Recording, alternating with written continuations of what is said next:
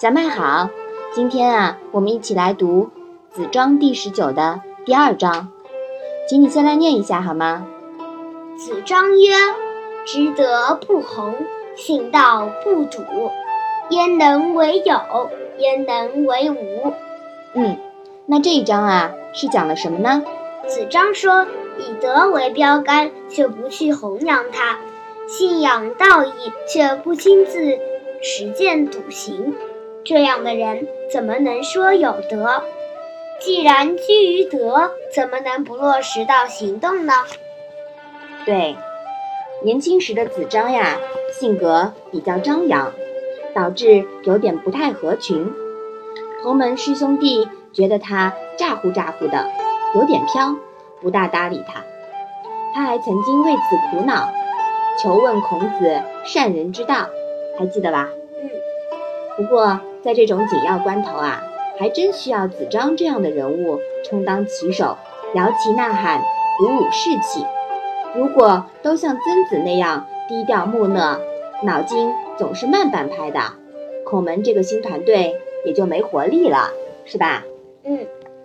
子张高调，张扬大气；曾子低调，按部就班，战战兢兢；子夏局促小意。凑在一起组建团队呀，互补互促，还时不时的互掐一把，和而不同，其实呢也挺好的。离开谁啊都不好玩了。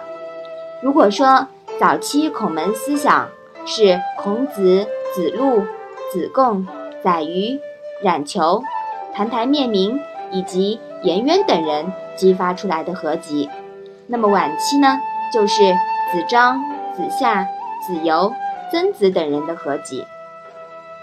尤其值得一提的是，晚期这一波人呀，都受到了悟道以后的子贡的影响，可以说是子贡最后奠定了孔子的思想体系，背后执掌并奠定了《论语》全书的成书。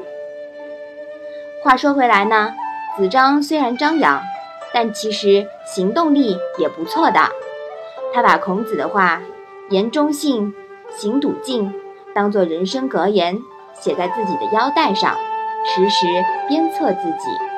后来历史也证明了子张的知行合一。他继承孔子思想，弘扬的子张之儒，位列后世儒门之首。